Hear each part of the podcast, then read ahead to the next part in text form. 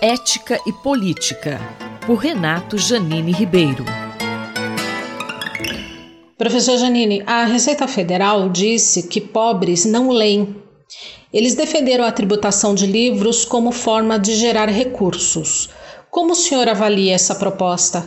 Na verdade, esta proposta da Receita Federal de taxar os livros com impostos é, retoma uma ideia do ministro Paulo Guedes, que eu já comentei nessa coluna no ano passado, creio que em agosto, em que ele dizia basicamente o mesmo argumento, que os livros são consumidos, são comprados sobretudo por eh, pessoas que têm mais dinheiro, e que então uma saída que ele propõe, uma saída absolutamente absurda, era você tributar todos os livros e o governo escolheria alguns livros que seriam distribuídos sem imposto, talvez até de graça, ou por preço simbólico, ao conjunto da população, o que é uma medida típica de Estado totalitário. É nos Estados totalitários que você dá ao governo o poder de escolher quais livros as pessoas vão ler, por exemplo, na Alemanha nazista todos ganhavam o livro do, do Hitler, Mein Kampf. Por exemplo, quando casava era o presente que tinha o livro que enuncia todos os preconceitos daquele fascínora, ditador da Alemanha nazista.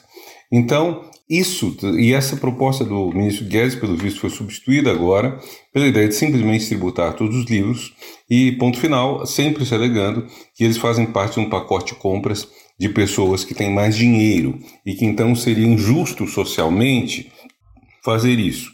Quando nós vemos que este governo não promove, como poderia, deveria promover, um uh, aumento das, de tributação sobre a renda dos mais ricos, sobre o patrimônio dos mais ricos, quando vemos que toda a discussão do imposto pelo governo, e temos que dizer pelos economistas ligados aos grandes empresários, uh, exclui a possibilidade de quem pode mais pagar mais, essa medida se mostra como mais uma forma deste governo atacar atividades importantes, no caso, conhecimento. Você não tem conhecimento sem leitura. Você precisa ter intensamente uh, as pessoas lendo. Ora, o problema no Brasil é grande. No Ministério da Educação, antes mesmo de eu ser titular daquela pasta, desenvolveu-se um programa muito bonito, que era o programa de você distribuir livros, não apenas didáticos, mas livros para constituir bibliotecas nas 150 mil escolas públicas do Brasil. Receberam livros bons. Agora, vocês vejam como isso é difícil. Você dá os livros bons, coloca na, na biblioteca e aí, então, primeiro a escola diz: não temos estante. Então o governo procura obter estante. Depois diz: não temos bibliotecária para gerir isso. Então o governo tenta financiar bibliotecárias. E, mas, finalmente, muitos professores não têm o hábito de leitura. Uma pesquisa do Estadão, alguns anos atrás, indicava que uh, o hábito de leitura médio dos professores da rede era menos de dois livros por ano. Então, é claro que isso é separado, provavelmente os professores que lidam com leitura, de português, de línguas, leem mais. Mas vejam, o trabalho é muito grande e esse governo ignora totalmente isto. Qual a importância da leitura de livros não didáticos para a formação dos cidadãos? E por que, que é importante isso, o livro não didático?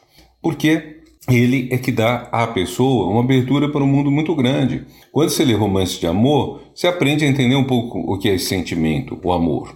Quando você lê romances de históricos, romances que tratam episódios da vida, você começa a ver como outras pessoas sentem coisas que talvez você nunca tenha pensado, nunca tenha sentido assim.